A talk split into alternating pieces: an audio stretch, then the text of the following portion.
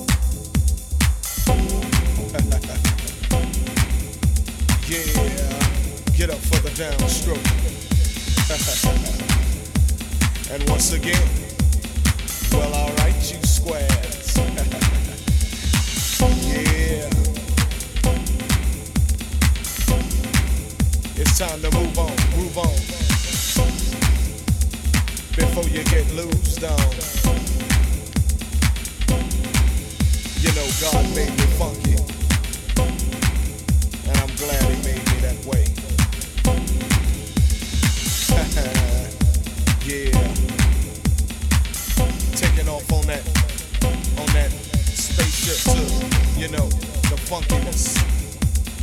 You know, the primeness. Must I say it again? Hell yeah. God made me funky. And I'm glad he blessed me that way. Cause I'm one funky brother. Now, when I'm talking about the funk, I'm not talking about smell, you know what I'm saying? I'm talking about a groove. It's a groove that most brothers can't achieve. You know what I'm saying? You got to be funky to get some of this, you know what I'm saying? To understand a groove like this, you gotta be funky. And if you ain't funky, I don't worry about it.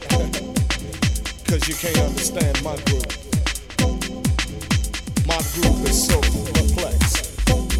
You know, it comes from way back. Like I said, George Clinton, James Brown. Yeah, back in them times. You know, when funk was that all we had, you know.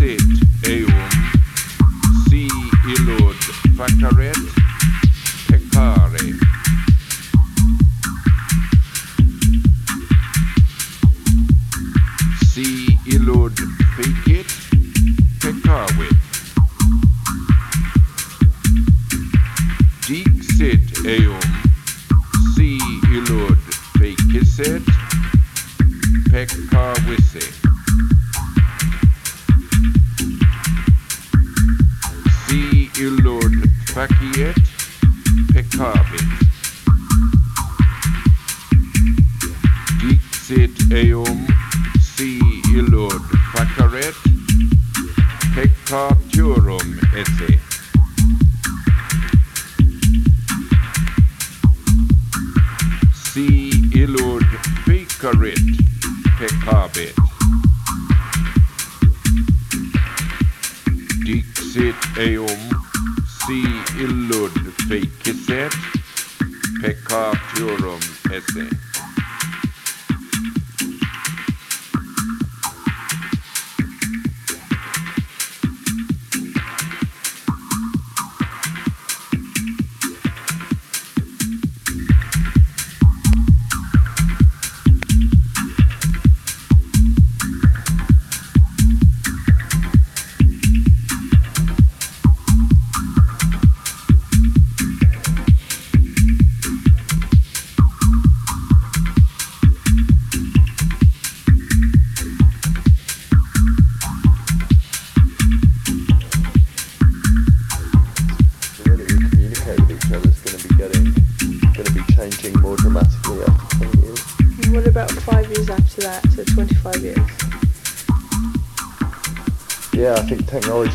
Pretty awesome by then. I think we're going to be maybe communicating in a completely different way that hasn't been thought of so far. I think that the main, yeah, I think the main difference is going to be the information, how information is passed between people. Maybe, maybe we'll have developed some form of non-verbal communication by then. So if you look back 25 years earlier to now, do you think it's changed that dramatically that it will leap again 25 years from now? Oh, it'll leap more so. I think we we live in an accelerating culture. The rate of change is speeding up all the time. The difference between now and 25 years' time is going to be far more dramatic than the difference between 25 years ago and now. Do you think it's apocalyptic after 2000? No, 2000 is just a number that we that we decided on. Doesn't mean anything. Just a nice round figure for a good party. Okay, what about 35 years? 35 years. 10 years on from the acceleration of 25. I don't know. I think, well, I'm going to be around. It's going to be things are maybe going to be starting to get quite scary then. In 35 years, that's long enough for the, the population to be much bigger than it is now. Right, now what's life in the world going to be like in 50 years? 2050. In 2050, You'll be I'm gonna be old. 70 something. I'm gonna be Yeah, I'm to be in my 70s. Well, I hope it's going to be nice and peaceful, but I don't think it will be. Uh, I don't know, people are probably going to be listening to some pretty damn slamming music by then. Um, I just want to know what the kids will be listening to when I'm 70. What a thought. If we listen to the music that our grandparents listened to, it seems so square. So I just want to see what kids are going to be dancing to when, when I'm 70. I think that's going to be fun. I don't know. It's going to be. I have a feeling it's going to be faster, and I don't know. I, I think I think life's going to be less natural. I think we're going to move. We're going to we're going to move further and further away from from the natural world. We're going to be living yeah, in more of an abstract way from nature. We're going to be we're going to be probably eating less and less natural foods and eating more and more sort of engineered foods that probably sort of will need to save space with growing stuff. And, you know, anything grown indoors, hydroponics, that sort of thing. No fields, you know, it'll all be taken over by too many buildings and things. Like, cars are going to be fast. If, we, if we're still allowed to drive cars, they're going to be fast in 70 years. If you think 70 years ago, cars were really slow. in 70 years' time, they're going to be hauling. They're going to be really moving. That, that's going to be kind of interesting. I don't know. I don't what know. about 100 years? In 100 years, Do you think the world will be recognisable to people now? will it be recognisable?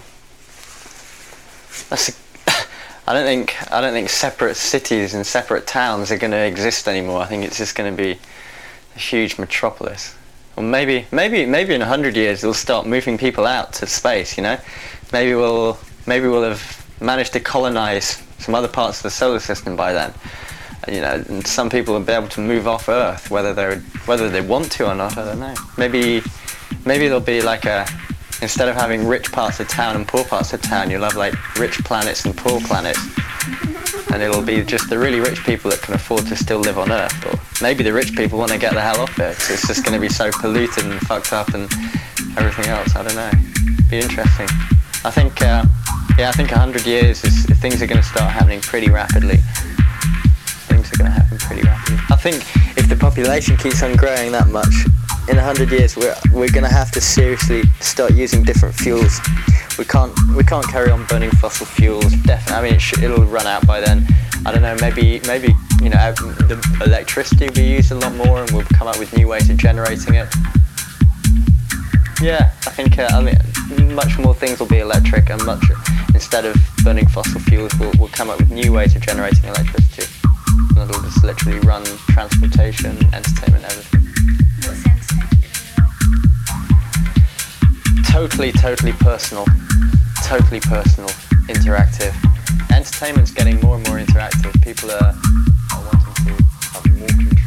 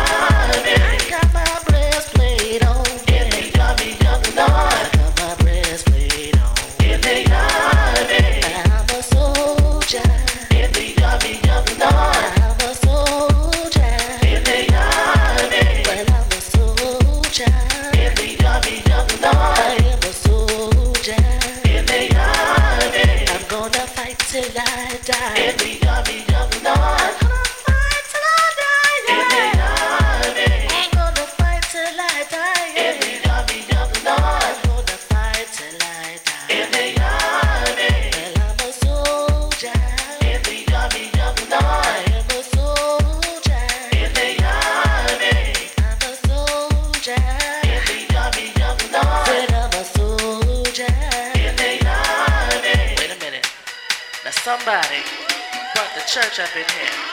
And it's alright. It's alright. Say it's alright. Now's the time for me to get hungry. Now's the time for me to turn and loose. Somebody help me now.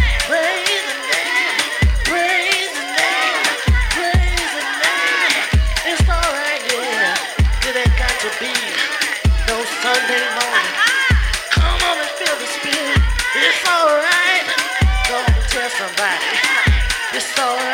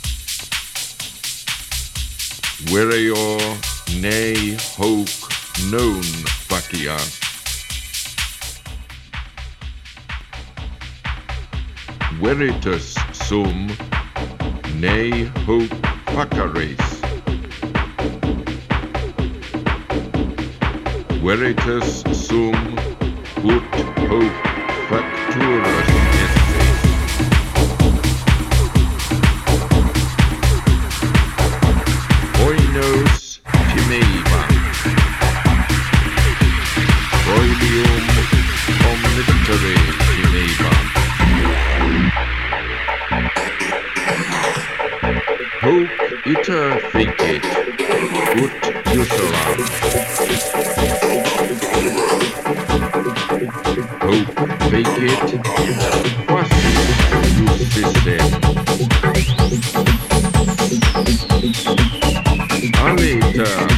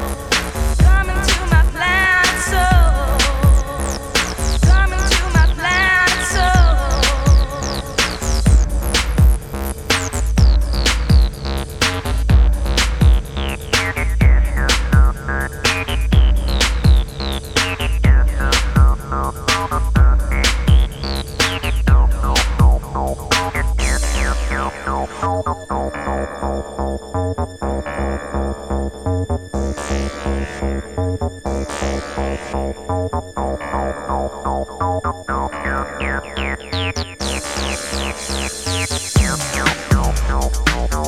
you.